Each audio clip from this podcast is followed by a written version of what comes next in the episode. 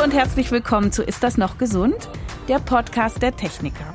Ich bin Dr. Jael Adler, Ärztin mit eigener Praxis in Berlin und heute sprechen wir über das Thema Allergien bei Kindern. Ob Tier-, Hausstaub- oder Nahrungsmittelallergien oder auch Neurodermitis, Allergien gehören auch im frühen Lebensalter zu den häufigsten chronischen Erkrankungen. Doch warum entwickeln Kinder Allergien und lässt sich das irgendwie verhindern? Die Antwort auf diese Fragen kennt unser heutiger Gast, Frau Professor Dr. Kirsten Bayer. Sie ist Leiterin des Kinderallergologischen Studienzentrums in der Charité in Berlin Ihr Schwerpunkt sind Nahrungsmittelallergien. Sie hat dazu auch in den USA über acht Jahre geforscht und hat eine Ambulanz, wo man auch jetzt hingehen kann als Patient oder als betroffene Familie und an Studien teilnehmen kann. Und jetzt geht's los. Hallo, Frau Professor Dr. Bayer, herzlich willkommen und vielen Dank, dass Sie sich die Zeit für uns nehmen. Es freut mich sehr, dass Sie mich eingeladen haben dazu. Immer mehr Kinder hat man das Gefühl, entwickeln heutzutage Allergien. Stimmt das? Ist das so ein Trend, eine Zunahme, die man beobachten kann? Man hat über die letzten Jahre in der Tat eine Zunahme gesehen. Momentan muss man sagen, dass bei vielen dieser allergischen Erkrankungen so ein Plateau eingetreten ist. Also bei der Neurodermitis zum Beispiel sehen wir im Moment eigentlich keine Zunahme mehr. Bestimmte andere allergische Erkrankungen, aber wie die Erdnussallergie, da sehen wir weiterhin eine deutliche Zunahme. Und woran liegt das? Hat das was mit den Lebensumständen der Umweltbelastung zu tun? Das wissen wir ehrlicherweise noch nicht genau. Warum bestimmte Sachen wie die Erdnussallergie zunimmt, wir sehen das bei der Hühnerei- und der Kuhmilchallergie zum Beispiel nicht, dass eine Zunahme da ist. Und wir suchen natürlich nach solchen Ursachen, forschen viel daran, aber dass man momentan sagen könnte, woran es genau liegt, ja, kann ich Ihnen nicht sagen. Wir wissen und kennen viele Risikofaktoren insgesamt, die dazu führen, dass Allergien auftreten oder dass atopische Erkrankungen auftreten. Und da muss man ja auch so ein ganz kleines bisschen mal unterscheiden. Können Sie das gerade mal erklären, was eine atopische Erkrankung ist? Genau, die großen atopischen Erkrankungen ist eigentlich die Neurodermitis oder auch atopische Dermatitis genannt. Das ist der Heuschnupfen, also die allergische Rhinokonjunktivitis und Asthma bronchiale. Das sind eigentlich die drei großen atopischen Erkrankungen. Rhinokonjunktivitis, Nase und äh, Bindehäute. Nase und Bindehäute. Ne, die jucken und laufen, genau. Mhm. Deswegen sage ich lieber vorher noch Heuschnupfen. Das ist, was eigentlich alle dazu sagen. Mhm. Äh, und wie hängen jetzt Allergien und ähm, Neurodermitis zusammen? Warum gehören sie zur Atopie, also Atopie Therapie griechisch an einem anderen Ort? Bei der Neurodermitis ist es so, das ist ja eine eigenständige Krankheit. Das ist keine Allergie an sich. Aber bei der atopischen Dermatitis können Allergien entstehen. Viele dieser Kinder entwickeln Nahrungsmittelallergien. Und Nahrungsmittelallergene können auch wiederum das Exem verschlechtern. Also da ist ein ganz großer Zusammenhang da. Das hat ja sicherlich was mit Immunsystem zu tun. Das hat ganz viel mit dem Immunsystem zu tun. Im Prinzip ist ja die allergische Reaktion ein bisschen so ein fehlgesteuertes Immunsystem. Das Immunsystem macht etwas, was es eigentlich gar nicht machen soll. Es sieht plötzlich Sachen, die überhaupt nicht gefährlich sind, wie Kuhmilch, als was Gefährliches an und reagiert darauf in einer komplett unangemessenen Art und Weise. Oder Birkenpollen, die durch die Luft fliegen, die den meisten Menschen nichts ausmachen, sind plötzlich für manche Menschen eine Ursache dafür, dass die Nase läuft, die Augen jucken und sie permanent niesen müssen. Mhm. Und können Sie uns mal so ganz grob erklären, welche Teile des Immunsystems da involviert sind? Wir sind ja heutzutage alle schon Immunologen. Wunderbar. Eines der wichtigsten Faktoren dabei sind die Allergieantikörper, die IgE-Antikörper. Die sind eigentlich vom Immunsystem wohl dafür mal gemacht worden, gegen Würmer zu helfen, also für die Wurmabwehr. Das spielt ja heutzutage in den industrialisierten Ländern kaum noch eine Rolle. Und diese Allergie- oder IgE-Antikörper richten sich plötzlich jetzt gegen andere Sachen, wie Nahrungsmittel, wie Tierhaare, wie Pollen, die durch die Luft fliegen. Und das ist eigentlich so eine der wichtigen Ursachen. Die sitzen dann auf bestimmten Zellen und wenn dann dieses Allergen, gegen das sie gerichtet sind, ankommt, dann fängt diese Zelle an, bestimmte Stoffe auszuschütten, wie Histamin zum Beispiel, und das kann halt zu Reaktionen führen. Histamin kennt man ja, ne? da gibt's ja Antihistaminika frei verkäuflich in der Apotheke. Das heißt, die blocken dann diesen Prozess. Die helfen gut zum Beispiel bei bestimmten Erkrankungen wie dem Heuschnupfen. Da helfen sie und blocken diesen Prozess. Nehmen wir auch dafür. Natürlich sind wir immer geneigt, die Ursache zu beheben. Das heißt, wenn ich zum Beispiel einen Heuschnupfen habe und gegen Birkenpollen, versuchen wir, eine Immuntherapie zu machen, das heißt das Immunsystem zu ändern, sodass es nicht mehr allergisch reagiert. Das ist dann zum Beispiel eine subkutane Immuntherapie, wo das Allergen sozusagen unter die Haut gespritzt wird. Es gibt mittlerweile auch für viele Allergene sublinguale Immuntherapie, wo sozusagen Tropfen oder Tabletten unter die Zunge genommen werden. Und so versucht man halt, das Immunsystem daran zu erinnern, sozusagen, das ist ja eigentlich gar nicht gefährlich. Die Birkenpolle, die Gräser. Und mittlerweile gibt es das auch erstmalig für die Erdnussallergie. Auch da wurde mittlerweile eine Immuntherapie entwickelt, die orale Immuntherapie. Aha. Die ist seit Dezember letzten Jahres zugelassen und seit wenigen Monaten auch in Deutschland erhältlich. Reden wir gleich über die Erdnussallergie. Noch eine Frage. Wir haben jetzt also schon gelernt, es gibt Antikörper, es gibt Histamin und es gibt Zellen, die Histamin ausschütten. Ähm, welche Immunzellen spielen noch eine Rolle?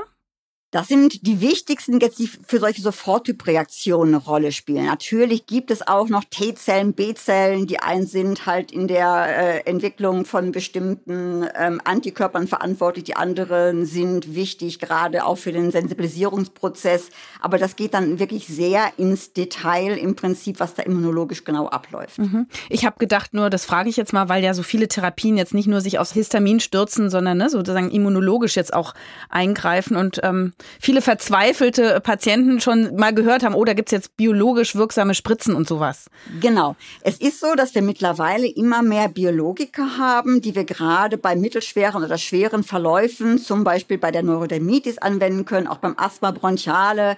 Das sind halt bestimmte Biologika, die genau auf entweder direkt Antikörper wie Interleukin 4, Interleukin 13, die bei allergischen Reaktionen eine wichtige Rolle gerichtet sind, oder aber auf die Rezeptoren, da wo sie sozusagen sitzen und dann auf diese Art und Weise in dem immunologischen Prozess eingreifen und gerade Erkrankungen wie die atopische Dermatitis oder das Asthma bronchiale positiv beeinflussen.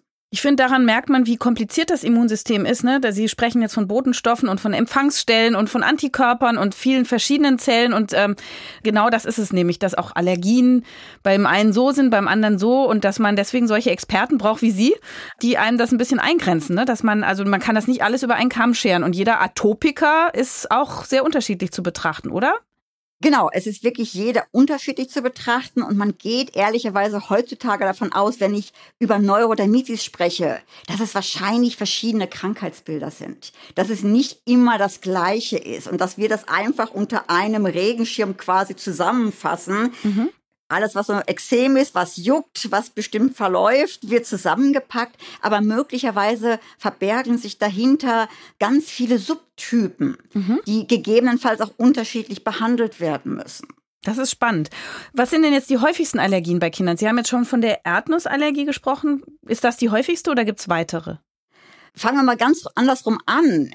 Wir haben häufig als erstes, was auftritt bei den kleinen Kindern, ist die Neurodermitis. Mhm. Das ist als Erkrankung erstmal sehr häufig. Ungefähr 15 Prozent der Kinder leiden unter einer Neurodermitis. Das ist mit einer der häufigsten atopischen Erkrankungen. Dann ist es so, dass ungefähr die Hälfte dieser Kinder diese Allergieantikörper, die IgE-Antikörper gegen Nahrungsmittel entwickeln. Und zwar ganz früh. Bereits mit vier bis sechs Monaten geht das los und da wissen wir, dass dann schon Allergieantikörper gegen Hühnerei entwickelt werden oder entwickelt werden können, ohne dass das Kind jemals ein Nahrungsmittel gegessen hat und nur Muttermilch bisher getrunken hat. Und man geht davon aus, dass diese Entwicklung der Allergieantikörper dadurch zustande kommt, dass die Kinder ihre Neurodermitis haben, mit der Neurodermitis ist ja die Barrierefunktion der Haut gestört. Die Kinder haben trockene Haut. Und des Weiteren ist die Haut ja entzündet. Das heißt, wir haben ganz viele immunkompetente Zellen dort sitzen. Und dann haben die Kinder über ihre Haut Kontakt zu Nahrungsmittelallergenen. Weil überall, wo sie essen, finden sie Nahrungsmittelallergene. Also in der Küche, im Esszimmer, aber auch in den Betten, auch wenn sie da nie essen. Wenn Sie einmal in der Küche Rührei essen oder im Esszimmer haben Sie zwei Tage später einen deutlichen Anstieg von Hühnerei, Allergen oder Protein im Bett der Kinder. Ach, was. Und wenn man sich vorstellt, da schlafen die Kinder nachts, sie haben ihre Neurodermitis, sie haben Kontakt zu diesen Proteinen, die eigentlich ungefährlich sind, aber die haben halt eine gestörte Barrierefunktion der Haut, die haben immunkompetente Zellen da und dann spielt das Immunsystem verrückt und fängt an, Allergieantikörper zu machen. Und die sind dann da und dann isst das Kind das erste Mal zum Beispiel Rührei oder trinkt das erste Mal Milch und hat Allergieantikörper dagegen, dann kommt es zu einer Reaktion. Und die Reaktion hat gar nichts damit zu tun mit der Neurodermitis. Das heißt, wir sehen keine Extremverschlechterung, wir sehen sofort die Reaktion. Die kriegen Nesselsucht, also Quaddeln. Die kriegen Schwellungen an den Lippen, an den Augen. Die können erbrechen, die können Atemnot bekommen. Das sind die klassischen Reaktionen mit Nahrungsmitteln. Auch Bauchweh und Durchfall? Sie können auch Bauchweh und Durchfall bekommen besonders Bauchweh mit Erbrechen. Aber diese Soforttypreaktionen sind in erster Linie jetzt nicht mal so nur Bauchweh und Durchfall. Das gibt es auch als Nahrungsmittelallergie. Das ist in der Regel so ein bisschen anders. Aber es sind vor allem diese Soforttypreaktionen, die wir haben. Mhm. Und die sind nicht selten. Da ist Hühnerei das häufigste. Jedes 50. Kind in Deutschland hat eine Hühnereiallergie. Das ist relativ viel. Und jedes 200. ungefähr eine Kuhmilchallergie. Und dann kommt schon die Erdnuss und die Haselnuss und so weiter. Können die dann auch einen allergischen Schock erleiden? Genau, das kann passieren, gerade wenn mehr Organsysteme zusammenkommen. Das heißt, die Kinder zum Beispiel mit der Haut reagieren plus Magen-Darm-Trakt. Dann weiß man, das ist schon eine systemische Reaktion, die mindestens zwei Organsysteme hat. Und spätestens, wenn die Atemwege beteiligt sind und die Kinder keine Luft mehr bekommen zum Beispiel, also die unteren Atemwege. Oder aber Herz-Kreislauf-System. Dann spricht man von einer anaphylaktischen, also einer schweren, lebensbedrohlichen Reaktion. Mhm. Die Erdnussallergie ist eine ganz besondere Allergie. Warum? Ja, die Erdnussallergie man kann nicht sagen, es ist eine ganz besondere Allergie. Was sie vielleicht besonders macht, ist, dass Kinder mit Erdnussallergie dazu neigen, schwerere Reaktionen zu haben. Wir sehen das aber ehrlicherweise auch bei der Kuhmilch. Aha. Was die Erdnussallergie aber besonders macht, ist, dass sie in der Regel nicht wieder alleine verschwindet. Ich habe ja gesagt, jedes 50. Kind in Deutschland hat eine Hühnerallergie. Mhm. Wenn Sie jetzt bei Erwachsenen gucken, da finden Sie fast niemanden mehr. Oder schon ältere Schulkinder, da hat kaum noch ein Kind eine Hühnerallergie weil diese Allergie wieder verschwindet. Mhm. Und fragen Sie mich bitte nicht, Warum? Das wissen wir nämlich ehrlicherweise nicht. Da mhm. forschen wir intensiv dran, aber wir wissen bis heute nicht, warum diese Allergien wieder verschwinden. Und die Erdnussallergie, das ist ganz anders, die verschwindet in der Regel nicht. Da verliert vielleicht jedes fünfte Kind die mal, aber die meisten behalten die bis ins Jugendliche oder auch ins Erwachsenenalter. Und dann ist es auch oft sehr dramatisch und auch lebensgefährlich, ne, oder? Es kann dramatisch und lebensgefährlich sein. Deswegen rüsten wir auch all diese Patienten mit Notfallsets auf, insbesondere Adrenalin zur Selbstinjektion. Wir trainieren die Patienten. Mit so einem Pen. Mit so einem Pen, genau. Mhm. Die kriegen diesen Adrenalin-Pen. Die werden trainiert. Es gibt sogar richtig Schulungsprogramme für diese Kinder und für die Eltern natürlich vor allem, weil das fängt ja sehr früh an. Mhm. Auch Kindergärtnerinnen werden geschult, aber vor allem auch die direkten Betreuer wie die Eltern, die werden richtig zweimal drei Stunden richtig geschult in Gruppenschulungen, damit sie lernen, A, das zu erkennen, es zu verhindern, aber auch die Kinder adäquat zu therapieren, weil das ist ja immerhin eine Injektion. Das ist zwar ein Pen, der für Selbsthilfe oder Laienhilfe gemacht ist, aber die Überwindung ist trotzdem einfach groß für die Eltern, das anzuwenden. Wie sieht's aus mit Antihistaminikum und Cortison? Ich frage das ja auch als allergologisch tätige Hautärztin. Interessiert? Ja, die kommen auch mit in das sogenannte Notfallset. Es sind aber ganz klar keine Notfallmedikamente. Antihistaminika brauchen eine halbe Stunde, bis sie wirken, wenn man sie schluckt, als Saft oder als Tablette. Cortison braucht ungefähr eine Stunde, bis es eine Wirkung zeigt. Das heißt, sie werden als zusätzliche Medikamente eingesetzt, weil das Adrenalin schnell wirkt, aber nicht sonderlich lange. Oder wenn es mal nur milde Reaktionen sind, das Kind hat halt zum Beispiel nur eine Nesselsucht, also nur Quaddeln, oder er bricht nur, dann kann man sie auch geben. Und vielleicht passiert ja gar nicht viel mehr. Der Rest wird vielleicht dann auch längerfristig abgeblockt. Aber es sind keine wirklichen Notfallmedikamente. Im Notfallset, das jetzt aber äh, Eltern von ihrem Arzt sich wünschen können für ihr Kind, sollten alle drei Dinge mit drin sein. Da wären alle drei Dinge drin und gegebenenfalls als viertes noch äh, Beta-2-Mimetikum, also wie Salbutamol zum Beispiel, ein bekanntes Asthmaspray, wenn Kinder Asthma bronchiale haben oder aber schon mal mit den unteren Atemwegen reagiert haben. Jetzt haben Sie von einer Therapie gegen die Erdnussallergie gesprochen. Können Sie darüber noch mal erzählen?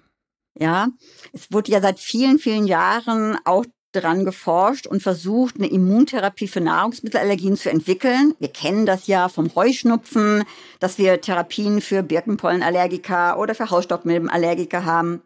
Und es ist das erste Mal halt gelungen, mit einer oralen Immuntherapie auch hier eine Immuntherapie zu entwickeln. Und bei der oralen Immuntherapie ist es so, das Prinzip ist das gleiche. Man fängt mit ganz geringen Mengen an. Die werden halt nicht unter die Haut appliziert oder unter die Zunge genommen, sondern die werden richtig oral gegessen im Prinzip. Das ist ein Erdnusspulver, das ganz hoch standardisiert ist. Und wie gesagt, dann fängt man mit ganz kleinen Mengen an die alle zwei Wochen gesteigert werden. Also am Anfang wird einmal ein bisschen schneller gesteigert an einem Tag, aber immer noch ganz geringe Mengen. Und danach wird alle zwei Wochen beim Arzt gesteigert und zwischendurch wird es jeden Tag von den Patienten zu Hause weitergenommen. Und diese Therapie ist für Kinder im Alter von vier bis 17 Jahren. Ich las über Daten aus Israel, wo die Kinder immer Erdnussflips äh, bekommen ab Babyalter. Bamba heißt das da, ist ohne Salz und da nuckeln die Kinder schon so sehr früh dran. Und da hat man wohl gesehen, dass es weniger Erdnussallergie gibt. Jetzt ist natürlich in Israel eine nicht homogene Bevölkerungsgruppe. Das sind Menschen aus der ganzen Welt zusammengewürfelt. Kann man das übertragen? Also ist das so eine Art frühe Hyposensibilisierung oder Immuntherapie, was da abläuft? Das ist eine exzellente Frage und da kommen wir so ein bisschen in die ganze Vorbeugungssache rein. Nachdem diese ersten Daten aus Israel ja bekannt wurden, und das wurde ja damals verglichen zu Daten aus England, wo ja ganz hohe Rate an Erdnussallergie da ist, viel höher als in Israel. Und in England wurden Erdnussprodukte im Säuglingsalter gemieden. Die haben ja sogar empfohlen, in den ersten drei Jahren sowas nicht zu geben. Darauf wurde dann eine wirklich sehr gute Studie durchgeführt, wo Kinder in England dann wirklich Bamba bekommen haben. Und zwar Kinder, die ein hohes Risiko haben, eine Erdnussallergie zu entwickeln. Und zwar genau diese Kinder mit Neurodermitis oder die schon eine Hühnerallergie hatten. Ja, also mit der Neurodermitis, mittelschwere bis schwere Neurodermitis, die also auch Cortison brauchten. Und die wurden dann aufgeteilt in zwei Gruppen. Und die eine Gruppe sollte keine Erdnussprodukte essen. Und die zweite Gruppe hat regelmäßig Bamba bekommen.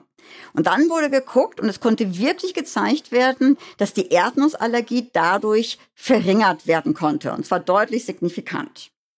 Jetzt ist die Frage, wir leben ja auch nicht in England, wir leben auch nicht in Israel. Wie sieht es denn hier aus mit der Übertragung? Wir sind gerade dabei, die neue Leitlinie zur Allergievorbeugung, also zur Allergieprävention zu schreiben und haben uns auch mehr oder weniger auf die ersten ganzen Sachen geeinigt.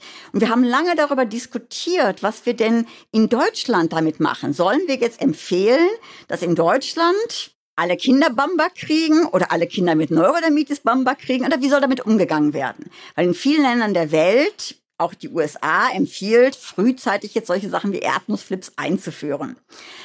Und in Deutschland ist die Erdnussallergie nicht so häufig wie in England. Das heißt, auch wenn es nicht selten ist, ist es noch nicht so häufig. Wir essen auch nicht alle Erdnussbutter jeden Morgen. Wir haben nicht alle Erdnussflips im Haushalt. Das ist in Deutschland vielleicht in jedem dritten Haushalt. Mhm. Und ich hatte ja vorhin gesagt, wir brauchen auch den Allergenkontakt. Und wenn ich jetzt ein Kind mit Neurodermitis habe und ich habe eine Familie, da wird regelmäßig Erdnussprodukte gegessen, ja, dann würden wir wirklich sagen, bei diesen Kindern mit Neurodermitis, wenn im Haushalt das gegessen wird, dann würden wir empfehlen, das frühzeitig einzuführen. Entweder Erdnussbutter, das ist wahrscheinlich das gesündeste, weil in Deutschland gibt es nicht diese salzfreien so einfach dann würden wir es empfehlen. Aber man sollte dran denken, dass man vorher einmal eine Erdnussallergie ausschließt. Weil es kann sein, dass das Kind das vielleicht schon hat. Mhm. Und da würde man einmal bei seinem Arzt halt einen Allergietest machen lassen und gucken, ob es da schon einen Hinweis gäbe, ob die Kinder vielleicht schon eine Erdnussallergie haben. Wenn nicht, dann ist es sinnvoll, bei diesen Kindern das auch zu geben. Mhm. Allergietest welchen? Blut oder Haut oder was empfehlen Sie? Im Prinzip ist beides möglich. In Deutschland ist der Bluttest deutlich häufiger angewandt. Wenn Sie in anderen Ländern sind, wie den USA, die machen meistens einen Pricktest. Also beides ist möglich. Haut, mhm, okay. Mhm. Wenn Sie aber jetzt eine Familie haben, wo Erdnussprodukte gar nicht gegessen werden, wenn Sie denen sagen, geben Sie Ihrem Kind das regelmäßig, das klappt sowieso nicht. Und dann hat man wahrscheinlich eher ein höheres Risiko, wenn das nur ganz unregelmäßig gemacht wird, dass dann eher eine Erdnussallergie entsteht, weil das Immunsystem will, wenn, es die ganze Zeit sehen. Und deswegen hat man wirklich sich darauf geeinigt, dass man sagt, in den Haushalten, wo Erdnusszprodukte regelmäßig gegessen werden, bei Kindern mit Neurodermitis, Allergietest machen, ist der negativ einführen. So ganz simpel gesagt. Wow. Mhm. Werden denn Allergien auch vererbt? Also kann man als Eltern schon davon ausgehen, dass das eigene Kind auch Allergiker werden will, wenn man selber zu zweit oder allein betroffen ist? Man kann nicht direkt sagen, dass es vererbt wird. Was aber vererbt wird, ist die Neigung dazu, die erhöhte Bereitschaft. Das heißt, wenn ein Elternteil Allergien hat, sei es Heuschnupfen, sei es Neurodermitis, ist die Wahrscheinlichkeit, dass das Kind das auch bekommt, eine dieser ganzen atopischen oder allergischen Erkrankungen erhöht. Mhm. Haben beide Eltern eine allergische oder atopische Erkrankung, ist das Risiko nochmal weiter erhöht. Es gibt aber genauso Kinder, da haben die Eltern gar nichts. Es gibt auch Familien, da haben beide Eltern was und das Kind hat nichts. Also es ist nicht so, dass ich eine direkte Vererbung habe, aber die Bereitschaft, das mhm. zu entwickeln, ist deutlich höher. Und kann man, wenn man schwanger ist, jetzt die Gene irgendwie austricksen? Oder also wenn, also nicht nur zu zweit schwanger? Die, die Gene können sie nicht austricksen. Man kann natürlich versuchen, bestimmte Maßnahmen zu ergreifen, um das Risiko zu verringern. Aber wenn Sie mich jetzt fragen, gibt es etwas, das es wirklich auf Null runterbringt? Nein. Mhm. Man kennt viele andere Faktoren, die mit eine Rolle spielen, Umweltfaktoren. Und das fängt schon relativ früh an mit der Geburt. Man weiß, dass Kinder, die per Kaiserschnitt auf die Welt kommen, ein etwas erhöhtes Risiko haben.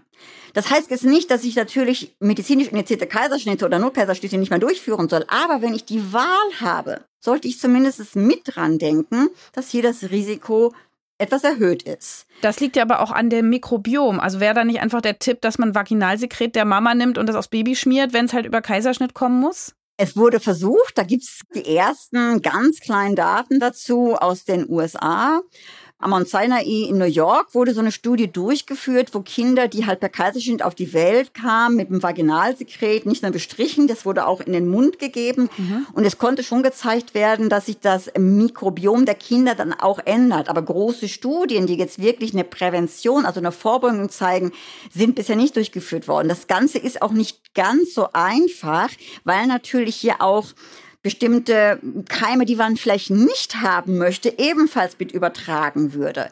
Das heißt, das Ganze ist mit Sicherheit nicht so einfach zu machen. Wenn, müsste es dazu nochmal gute, große Studien geben, wenn man das machen möchte. Aber ganz ehrlicherweise, einfacher ist es, wenn es nicht indiziert ist, das Kind einfach via Naturalis auf die Welt zu bringen, ohne Kaiserschnitt. Ja, also Sie sagen Mikrobiom, ne? die Bakterienflora, äh, die kann auch manchmal problematische Erreger enthalten. Wie sieht's denn dann aus, wenn man jetzt schon als Schwangere oder dann dem Baby schon, wenn das äh, ganz früh auch gestillt wird, dass man da irgendwie mit Darmbakterien als Nahrungsergänzungsmittel arbeitet, das irgendwie in die Milch mischt oder dass die werdende Mutter das schon zu sich nimmt. Gibt es da auch schon irgendwas Abgesichertes, dass man sich da eine Mischung aus der Apotheke kauft?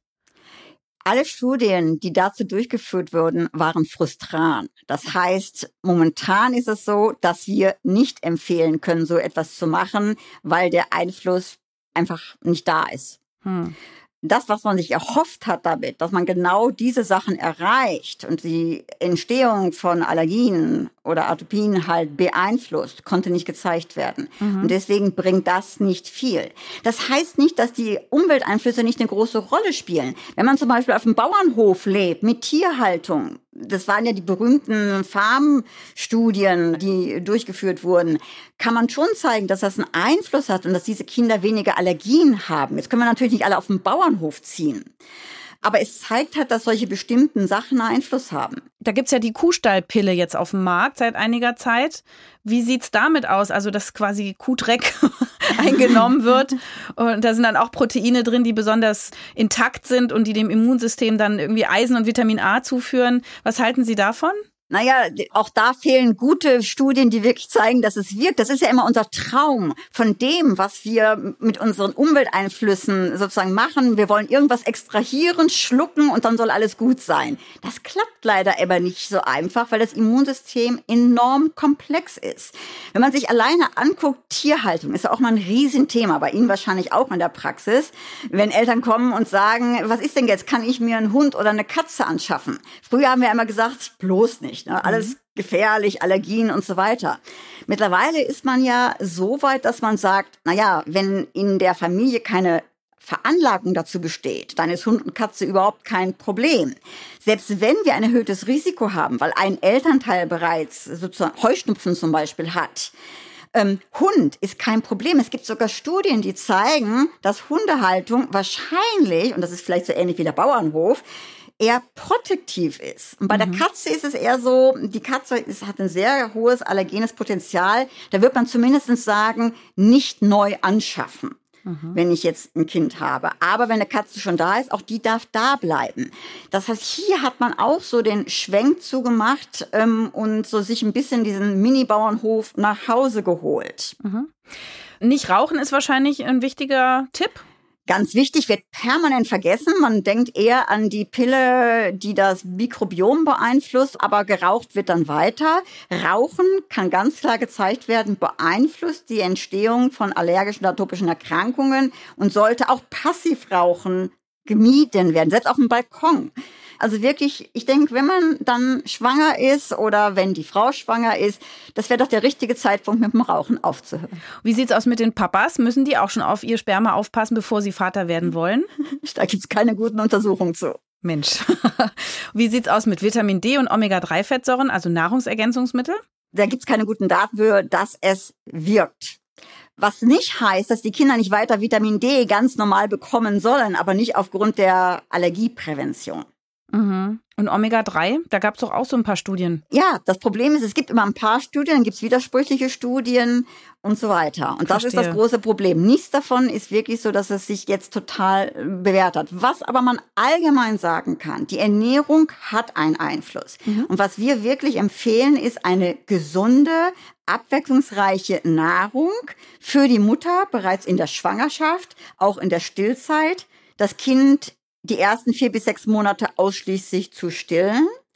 Wenn ich stillen möchte, und am Anfang muss vielleicht zugefüttert werden, soll man nicht kurzfristig irgendwelche Kuhmilchformular geben und dann plötzlich nur noch stillen. Also das möglichst die Kuhmilchformular vermeiden, sondern dann wirklich da gucken, dass ich da Alternativen finde. Und zwar? Aminosäureformula für eine kurze Zeit zum Beispiel. Es geht wirklich um die Frauen, die wirklich stillen wollen und vielleicht für die ersten Tage oder die erste Woche vielleicht nicht genug Muttermilch haben. Da gibt es dann andere Sachen, wo die das vielleicht überbrücken können. Wo keine Allergene enthalten sind. Wo keine Allergene drin enthalten sind. Weil das ist etwas, wovon man heute ausgeht. Wenn ich ein Allergen gebe und dann nicht weitergebe, das ist wahrscheinlich das ungünstigste. Wenn ich eine Formularnahrung geben würde und dann ganz kleine Mengen immer weiter, passiert wahrscheinlich gar nichts. Aber wie gesagt, für das Kind und für die Mutter ist ausschließlich das Stillen einfach das Beste. Diese Milchpulver, die haben ja, das haben Sie schon richtig gesagt, also entweder sind die aus Kuhmilch hergestellt oder da sind quasi zerhäckselte Eiweißpartikel drin. Immer kleiner, immer kleiner, bis es nur noch Aminosäuren sind. Ist das sinnvoll? Also wann gibt man einem Kind, wenn jetzt nicht gestillt werden kann, wann gibt man welche Milch?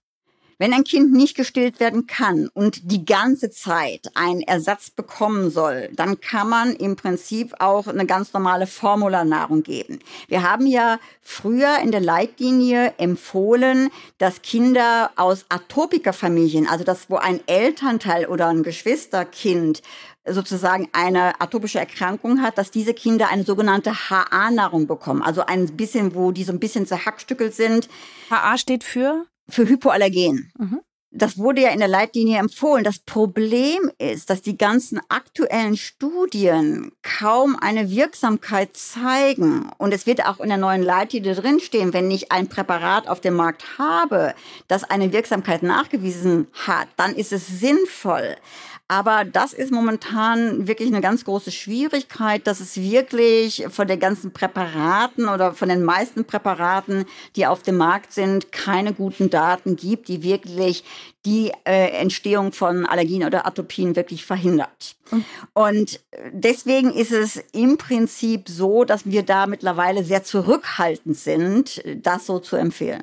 Und was ist jetzt das besonders Gute an der Muttermilch? Ganz viele Sachen. Es ist einfach die beste Nahrungsquelle. Ich meine, die Natur hat es ja nicht umsonst gemacht und so eingerichtet, dass alles dort drin ist, was die Kinder im Prinzip brauchen. Und dann, was noch ganz wichtig ist, was immer wieder vergessen wird, wenn die Kinder dann so im Alter von fünf, sechs Monaten Interesse an Nahrung zeigen, das heißt, man sitzt beim Essen, man hat das Kind da und es zeigt Interesse an der Nahrung, dann ist es bereit, auch zusätzlich Nahrung zu sich zu nehmen. Das Stillen muss aber jetzt nicht beendet werden. Es kann ja weitergeführt werden unter Einführung der Beikost. Und das scheint wirklich für die Prävention, also für die Vorbeugung mit das Beste zu sein. Und mittlerweile sagt man auch den Kindern ruhig eine große Vielfalt an Nahrungsmitteln anzubieten und nicht mehr so ganz langsam, ganz vorsichtig, vielleicht erstmal nur ein, zwei Wochen Karotte oder so, sondern verschiedenste Gemüsesorten. Mhm. Wirklich die Vielfalt der Ernährung, auch schon am Anfang, scheint einen großen Einfluss zu haben auf die Entstehung von Allergien. Und Nüsse darf man also auch schon vor dem ersten Lebensjahr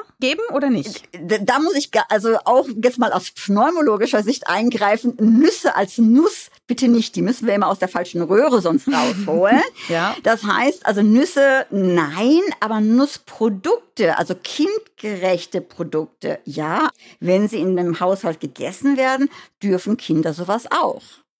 Wie ist es denn mit drei Jahre Stillen, also zusätzlich zum normalen Essen? Ist das zu empfehlen? Viele Kinder würden das gerne tun, viele Eltern oder Mütter oder die Gesellschaft lehnt das ab und rümpft die Nase. Was sagen Sie dazu? Wenn die Mütter und die Kinder das möchten, spricht im Prinzip nichts dagegen. Es ist allerdings nicht, dass man jetzt denkt, da haben wir einen großen Mehrwert. Auch dafür gibt es keine Daten, gerade in industrialisierten Ländern, dass wir hier keinen großen Mehrwert haben. Das heißt aber nicht, auch wenn Sie sagen, die Bevölkerung rümpft die Nase, das finde ich eben genauso falsch. Das ist eine Entscheidung der Familie. Und das kann man machen. In Deutschland machen es eher wenige, muss man ehrlicherweise sagen. Wenn wir uns Daten angucken, sind wir ja ein extrem stillfreudiges Land. Wenn Sie sich andere Länder angucken, da ist Deutschland ja wirklich super drin und macht es wirklich. Mhm. Aber wir haben wenig Mütter, die bis zum dritten Lebensjahr ihr Kind stillen. Was ganz viel auch damit zu tun hat, dass dann wirklich es so anfängt, dass die Kinder es massiv auch dann einfordern. Also das sehe ich ja manchmal, wenn ich die in der Sprechstunde habe, wenn dann wirklich ein Kind da ist in Stresssituationen, dass die Mutter so halb auszieht und so weiter. Und das wollen viele Eltern dann vielleicht nicht, ich weiß es nicht. Aber auf jeden Fall ernährungsphysiologisch, die haben ja viel andere Beikost auch. Mhm. Und wie sieht's aus mit Nabelschnurblut? Spielt das irgendeine Rolle bei der Diagnostik, bei der Therapie, bei irgendeiner Prognose? Hat man früher ganz viel gehofft, hoffen wir immer noch, dass wir irgendwelche tollen Marker bereits im Nabelschnurblut finden, die voraussagen könnten, in welche Richtung es geht. Aber es ist eher enttäuschend, wenn man ganz ehrlich ist. Gibt es noch weitere Allergietrigger, die man irgendwie im Blick haben sollte? Naja, es ist Trigger, Allergietrigger kann man jetzt nicht direkt sagen. Momentan eher so ist ja die Frage, warum harmlose Stoffe bei manchen zu Allergien führen. Es ist ja eher, dass man mittlerweile so sagt, es, es gibt ja auch so witzige Studien, die zeigen, wenn man den Schnuller, der auf dem Boden fällt, ableckt und dem Kind gibt, auch das ist vorbeugend. Also was wir ja immer sagen, direkt oder sowas ähnliches, es geht ja eher um eine Auseinandersetzung mit vielen Umweltkeimen, die vielleicht für das Immunsystem wichtig sind, um Toleranzen zu erzeugen. Und die Zahnärzte würden dann sagen, nee, bloß nicht den Schnuller ablecken, es macht Karies. Naja, das ist eine ganz interessante Frage, weil wir führen ja viele Studien zur Vorbeugung von Allergien durch. Und eine Studie, die wir machen, untersucht ganz genau das. Wir nennen das die Futterkussstudie.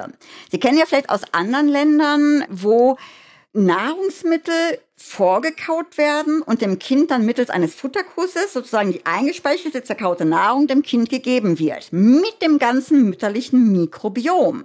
Und dort sind wenige Allergien. Die Frage ist, können wir das auf hier übertragen? Und in der Tat, wir führen gerade so eine Futterkussstudie durch, wo Kinder ein bestimmtes Produkt, wo Allergene drin sind, da ist Milch, Ei, Erdnuss und Haselnuss mit drin und das wird von der Mutter eingespeichert und dem Kind mittels Futterkuss gegeben und das vergleichen wir gegen ganz normal ernährte Kinder. Also alles im ersten Lebensjahr und bei Kindern, wo ein Elternteil mindestens auch eine atopische Erkrankung hat. Und dann gucken wir, was passiert. Und da sind Zahnärzte mit involviert. Auch da hat sich das Denken geändert und man glaubt, dass möglicherweise auch hier protektive Faktoren eine Rolle spielen. Und es wird auch das mütterliche Mikrobiom im Mund untersucht. Die Zahnärzte gucken vorher nach Karies bei der Mutter natürlich und so weiter. Und wir gucken uns auch das beim Kind an. Aber uns geht es vor allem darum, können wir das Mikrobiom positiv beeinflussen und können wir Allergien verhindern? Wir machen auch eine andere Studie bei Kindern mit atopischer Dermatitis, also die Neurodermitis bereits haben im Alter von vier bis acht Monaten, wo wir gucken, wenn wir denen frühzeitig kleine Mengen an diesen Allergenen geben, gleichzeitig, das ist so ein Zwieback-ähnliches Pulver, zuckerfrei und so weiter, wenn wir das geben mit den Allergenen oder ohne Allergene, welche Kinder entwickeln weniger eine Nahrungsmittelallergie? Wir machen auch Studien zur Verhinderung von Neurodermitis. Also sind alles solche Studien zur Prävention, um zu untersuchen, wie können wir atopische Erkrankungen verhindern und Allergien verhindern. Sensationell. Wenn jemand Interesse hat, kann sich gerne bei uns melden und wir gucken, sozusagen, ob das passt. Also man darf bei Ihnen mitmachen und man ist dann gut geschützt und im besten Fall geht es einem noch besser und nicht schlechter, ja? Also bei so einer Studie, wenn man sein Kind da bei Ihnen vorführt. Sagen wir mal ganz vorsichtig so, das sind ja Studien und bei den Studien vergleichen wir immer bestimmte Sachen und da gibt es meistens halt immer auch eine Kontrollgruppe oder eine Placebo-Gruppe, die untersuchen ja die Sachen, ob sie funktionieren oder ob Vordaten, die bereits existieren, auch in größeren Studien standhalten. Und da kann man natürlich auch am Anfang in die Kontrollgruppe kommen. In der Regel, nach einer bestimmten Zeit, dürfen alle Kinder switchen, sodass sie das auch dann bekommen können, was sie möchten. Aber das ist von Studie zu Studie immer ein bisschen unterschiedlich. Aber wenn Eltern da sind, deren Kinder zum Beispiel eine Neurodermitis haben, also Säuglinge, die eine Neurodermitis haben, oder ein Elternteil hat eine allergische Erkrankung und hat Interesse an so einer Futterkussstudie, oder Eltern, die selber eine Neurodermitis haben und möchten, dass ihr Kind keine Neurodermitis entwickeln. Auch da machen wir eine Studie zu. Können die sich gerne bei uns melden und wir erklären ihnen, was wir machen. Und wenn sie dann Interesse haben, können sie auch gerne mitmachen. Und an dieser Stelle ist der perfekte Moment für unsere neue Rubrik, der Mythencheck der Techniker. In jeder Folge gehen wir drei populären Vorstellungen, Vorurteilen oder Volksweisheiten auf den Grund. Zusammen mit unserem Studiogast beantworten wir die Frage, was stimmt denn wirklich? Mythos Nummer eins: Einmal allergisch, immer allergisch. Das stimmt nicht ganz, aber einmal allergisch, großes Risiko für weiter allergisch, eine Entwicklung von weiteren Allergien. Mythos Nummer zwei. Ein Allergietest kann auch eine Intoleranz erkennen. Ein Allergietest zeigt nicht mal eine Allergie, geschweige denn eine Intoleranz. Ein Allergietest zeigt nur die Bereitschaft einer Allergie. Wenn ich klinische Symptome parallel habe, spreche ich von der Allergie. Ansonsten habe ich nur eine Bereitschaft. Laborwerte reichen also nicht aus und auch nicht ein Hauttest, um eine Allergie zu zeigen. Es muss einem dabei auch schlecht gehen. Man muss auch ganz klar die dazu passenden Symptome haben. Und wir haben ganz viele Kinder, die aufgrund eines Allergietestes zum Beispiel bestimmte Sachen nicht essen dürfen. Und das ist absolut genauso wenig tragbar, wie es nicht zu erkennen. Also das ist wirklich Allergieantikörper heißt nicht Allergie. Hautpricktest positiv heißt nicht per se Allergie. Mythos Nummer drei. Eine allergenarme Kost während der Schwangerschaft schützt das Kind später vor Allergien. Das ist ganz klar nicht der Fall. Man soll ganz normal sich ernähren. Mütter dürfen alles essen, auch hochpotente Allergene. Das war der Mythencheck der Techniker. Jetzt wollen wir noch die Gelegenheit nutzen, noch eine Warnung vielleicht loszuwerden. Oder ich bin gespannt, was Sie dazu sagen. Sehr häufig sehe ich in meiner Praxis Kinder, die ganz viele Nahrungsmittel von einem Heilpraktiker beispielsweise verboten bekommen haben aufgrund eines sogenannten IgG-Tests. Also ganz viele Nahrungsmittel werden dann angeblich nicht vertragen und die Kinder, so habe ich das Gefühl, die kriegen da schon richtig eine Mangelernährung. Der richtige Allergieantikörper ist nicht IgG, sondern IgE. Wie sehen Sie das? Absolut. IgE sind die Allergieantikörper. IgG oder der Test wird, der meistens durchgeführt wird, misst IgG4. Das sind Antikörper, die man macht, wenn man ein Allergen zum Beispiel isst. Das ist eine ganz normale Immunantwort des Körpers. Und wo wir vorhin ja über die Therapiestudien gesprochen haben, wenn ich eine Allergie therapiere durch eine Immuntherapie, steigen diese IgG-Antikörper an. Das sind die schützenden Antikörper. Und aufgrund dieser Antikörper Kindern Nahrungsmittel vorzuenthalten, ist ich sage da lieber kein Wort für, gefährlich. Mhm. Also das ist ganz wichtig, glaube ich, dass das jeder mitnimmt und da muss man auch nicht privat als Selbstleistung IgG Antikörpertestungen bezahlen, sondern wenn, dann zahlt es natürlich die Kasse eine IgE Diagnostik. Korrekt. Reicht es zur Diagnostik einen Test zu machen, also entweder Bluttest oder Hauttest oder sollte man die kombinieren?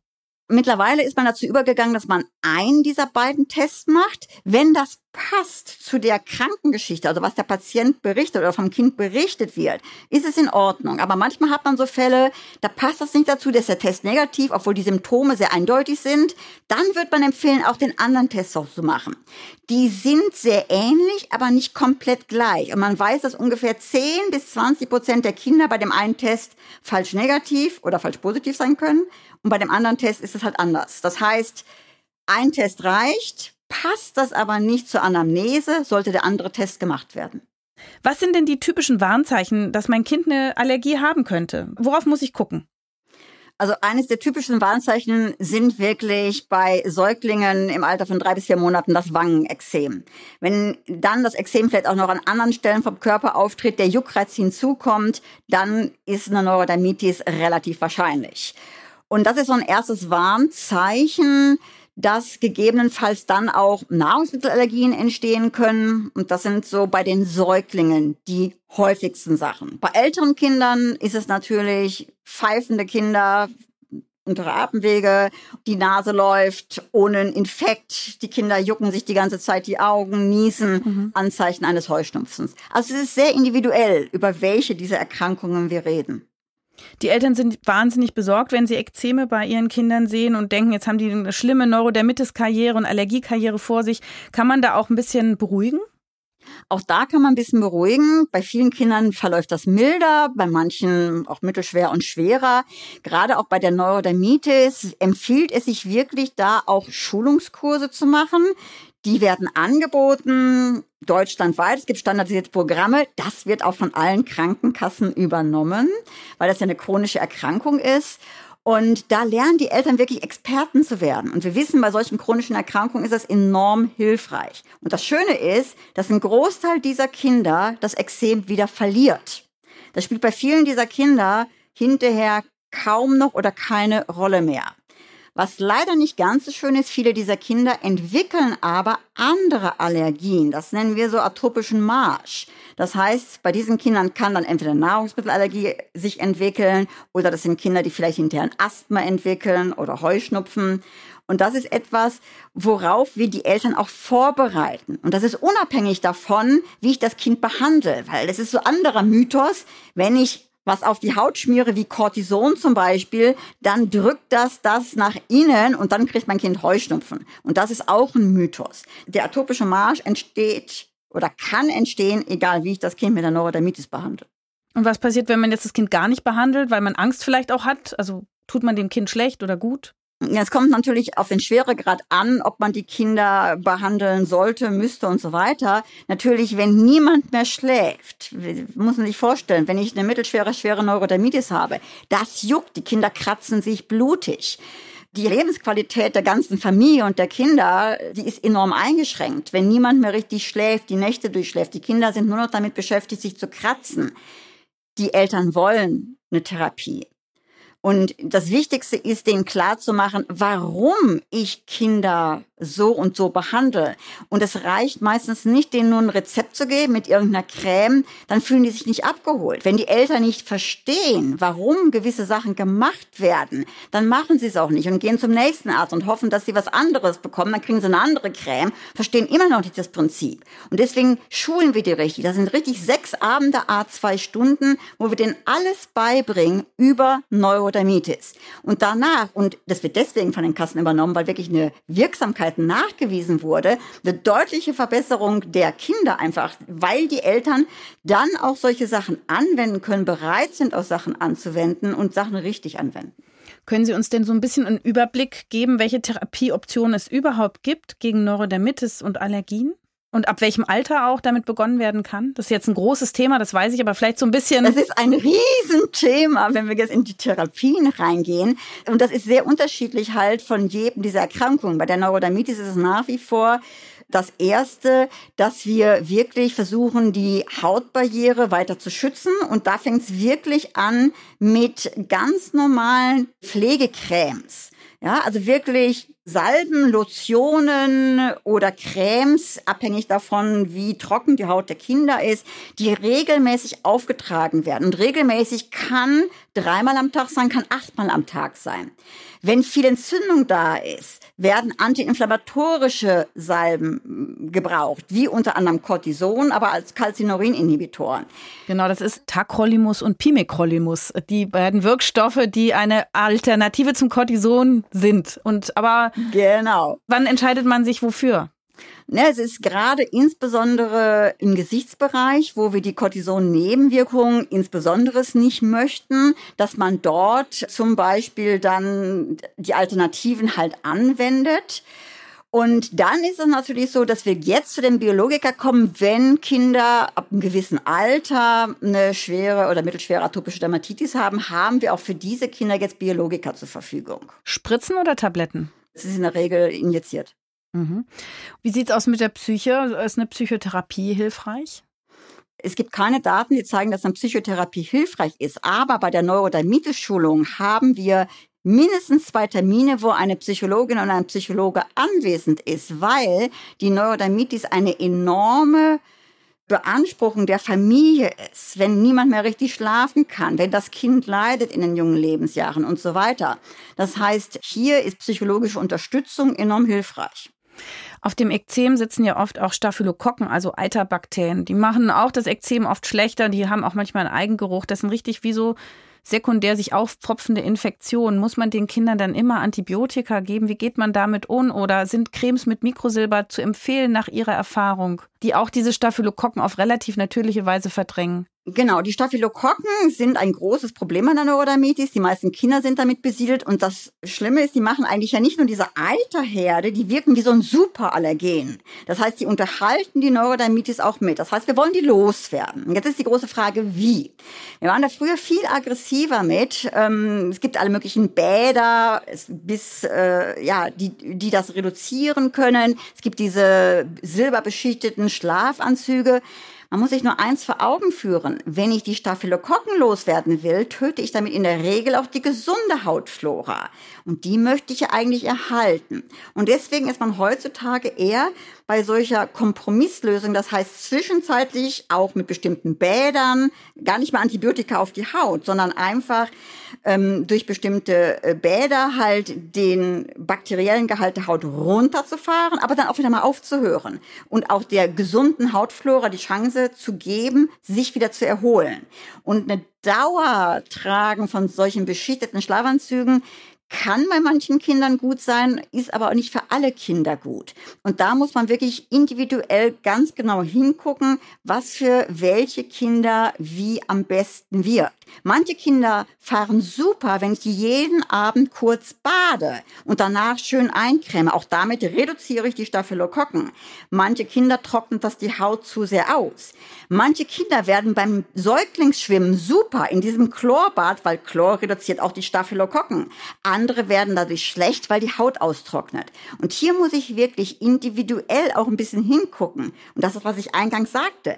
Es ist wahrscheinlich wirklich individuell sind das ein bisschen unterschiedliche Sachen. Und bei dem einen sind mehr Staphylokokken, die eine Rolle spielen, bei anderen spielen die nicht so eine große Rolle. Da sind es vielleicht die Hausstaubmilben.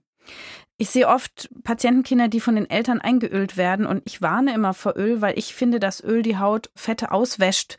Wie ist da Ihre Erfahrung? Ich weiß, dass es auch ganz andere Daten dazu gibt, wo Olivenöl empfohlen wird. Das wäre jetzt sozusagen ein Streit unter Kinderarzt und Hautarzt. Ja, also ehrlicherweise empfehlen wir auch keine puren Öle. Wir benutzen zum Teil auch Olivenöl, die werden aber reingerührt vom Apotheker in bestimmte Basiscremes. Also pures Öl auf der Haut, stimme ich hinzu, empfehlen wir auch nicht. Okay. Sie haben ja vorhin auch über Muttermilch gesprochen. Wie sieht's da aus mit den Ballaststoffen? Da sind wohl auch schon welche drin. Und das muss besonders gut sein. Warum? Genau, auch, äh, früher hat man ja gedacht, sowas wäre alles gar nicht in der Muttermilch. Wir wissen, dass insgesamt ja Ballaststoffe für das Mikrobiom ganz entscheidend sind. Für den Darm oder auch die Haut? Für den Darm vor allem. Ja, dass das wirklich ganz entscheidend sind und dass bestimmte Bakterien bestimmte Ballaststoffe brauchen. Und wir ernähren uns in unserer westlichen Ernährung viel zu ballaststoffarm. Und das ist, ähm, das, wie wichtig Ballaststoffe sind, auch in der Muttermilch gibt es bestimmte Sachen, die man so als Ballaststoffe betrachten kann. Und das ist wohl für die Entwicklung des kindlichen Mikrobioms eine wichtige Rolle. Und man ist immer mehr hinter diesem Mikrobiom her, hinter dem Gesunden, was ich ja schon gesagt habe. Und es gibt ganz bestimmte Faktoren, die das auch negativ beeinflussen können. Natürlich, Antibiotika ist Gold wert in manchen Situationen. Auf der anderen Seite verändert es das Mikrobiom wirklich relativ stark. Das heißt, man sollte wirklich hingucken, brauchen Kind ein Antibiotikum oder braucht es keins. Gegen virale Infekte wirkt es nicht. Aber manchmal ist man viel zu schnell mit so einem Rezept dabei. Und da sind halt viele Augenmerke drauf, um zu gucken, sozusagen, wie schütze ich das Mikrobiom, wie kann ich mein Mikrobiom gesund ernähren, ballaststoffreich, gesunde Ernährung ist ja auch das A und O, auch bereits im Kindesalter. Das heißt, Kinder auch an eine gesunde Diät zu gewöhnen. Kann man das wieder reparieren? Also angenommen, ein Kind brauchte zum Beispiel schon unter der Geburt, weil die Mutter Streptokokken hatte in der Vagina ein Antibiotikum oder eben weil ein Infekt und schwerer war, schon in der frühen Kindheit. Kann man diese Schäden wieder gut machen oder sind das dauerhafte Kahlschläge? Das ist eine ganz schwere Frage oder die Antwort ist nicht so ganz einfach. Man weiß sehr wenig, weil was man am Mikrobiom messen kann, ist meistens, was unten rauskommt mit dem Stuhl. Und man geht davon aus, dass auch in Nischen im Darmtrakt bestimmte von den guten Keimen erhalten bleiben. Und hier ist, denke ich, sehr wichtig, dass man denen auch eine Chance gibt, sich dann wieder zu erholen. Das ist schön. Ich würde gerne noch einmal erklärt bekommen, was zum Thema Kreuzallergie. Worauf müssen da Eltern achten? Kreuzallergien treten oder wenn man über Kreuzallergien redet, redet man am meisten über Allergien, die zum Beispiel beim Birkenpollenallergiker auftreten und der dann kein Apfel essen kann oder bei Karotten Mundjucken bekommt. Und das sind bestimmte Nahrungsmittel wie Apfel, wie Karotte, wie die frische Haselnuss, die bestimmte Allergene drin haben, die dem Birkenpollenallergen total ähnlich sehen.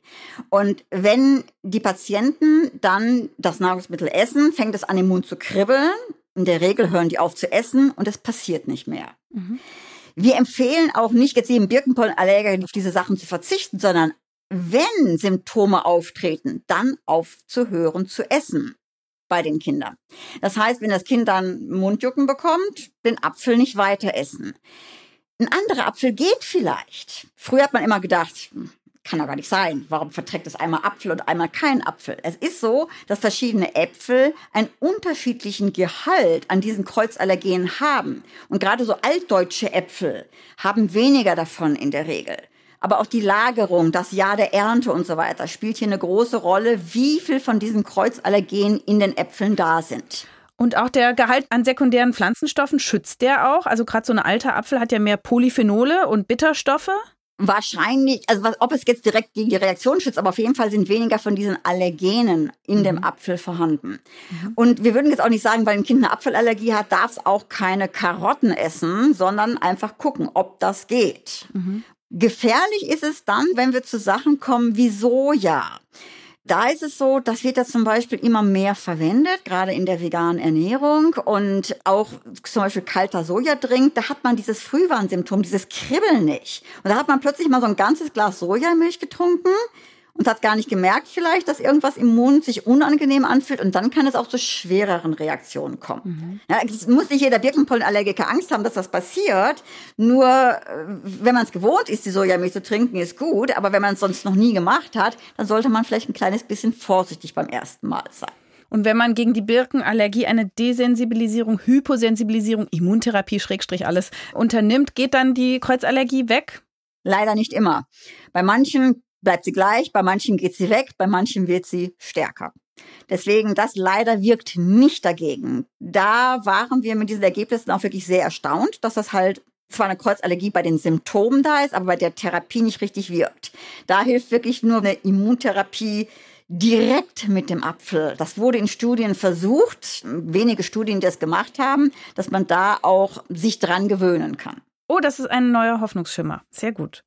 Wir Hautärzte träumen davon, Hauterkrankungen mit Hautbakterien zu behandeln. Und das ist natürlich für die Neurodermitis oder das atopische Ekzem überhaupt die Hoffnung, würde ich sagen. Wie sehen Sie die Studienlage aktuell? Sie übersehen ja und überschauen alles. Bakterienspray und dann geht die Neurodermitis weg. Ist das was, worauf wir hoffen können? Es ist ein toller Ansatz, aber die Studien, wie gesagt, müssen es beweisen. Super, dann bedanke ich mich. Das war ein toller Ritt. Ich hoffe, dass alle Interessierten jetzt viel mitgenommen haben und man kann ja auch zu Ihnen kommen. Also vielen, vielen Dank. Ganz herzlichen Dank für die Einladung. Es hat mir enorm viel Spaß gemacht. Das war's für heute. In 14 Tagen erscheint die nächste Folge von Ist das noch gesund? Vielleicht habt ihr bis dahin ein paar Minuten Zeit, uns in eurer Podcast-App zu bewerten. Wir freuen uns auch über eure Zuschriften, Kritik, Themenvorschläge. Also schreibt uns gerne entweder auf den Social-Media-Kanälen der Techniker oder unter podcast.tk.de. Ich sage vielen Dank fürs Zuhören und bis zum nächsten Mal. Eure Jael Adler.